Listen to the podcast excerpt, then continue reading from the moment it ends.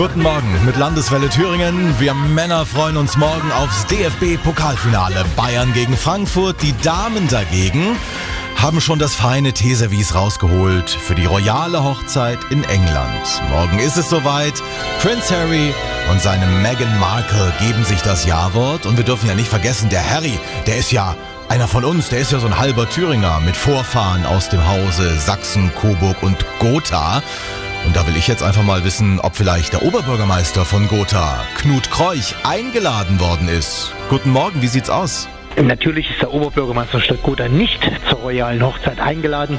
Er könnte auch, wenn er Zeit hätte, das am Fernsehen verfolgen oder in der, in, am Radio. Aber ich weiß gar nicht, das werde ich wahrscheinlich auch nicht schaffen. Okay, sind denn die Bande aber vielleicht so noch, dass sie zumindest ein Geschenk rüberschicken auf die Insel? Also die Bande nach England sind eigentlich immer noch so eng, dass sie auf jeden Fall einen Glückwunschgruß schicken. Und dann, wenn die Royals uns äh, antworten, dann sind wir auch bereit, mal einen Baum im englischen Garten zu pflanzen. Das hat sich in den letzten Jahren immer wieder als ein positives Zeichen erwiesen einer lebendigen äh, Partnerschaft. Mal so ganz von außen betrachtet, der Harry und die Meghan, ein schönes Paar. Wie ist denn da Ihre Einschätzung? Ich denke schon, dass Harry und Meghan ein schönes Paar sind. Und Harry war ja immer so ein bisschen das Sorgenkind, insbesondere seiner Großmutter. Und er hat sich jetzt zu einem richtig gut aussehenden jungen Mann gemausert und hat auf einen Schlag auch da diese Frau erobert, ein sehr erfolgreiches Model aus Amerika.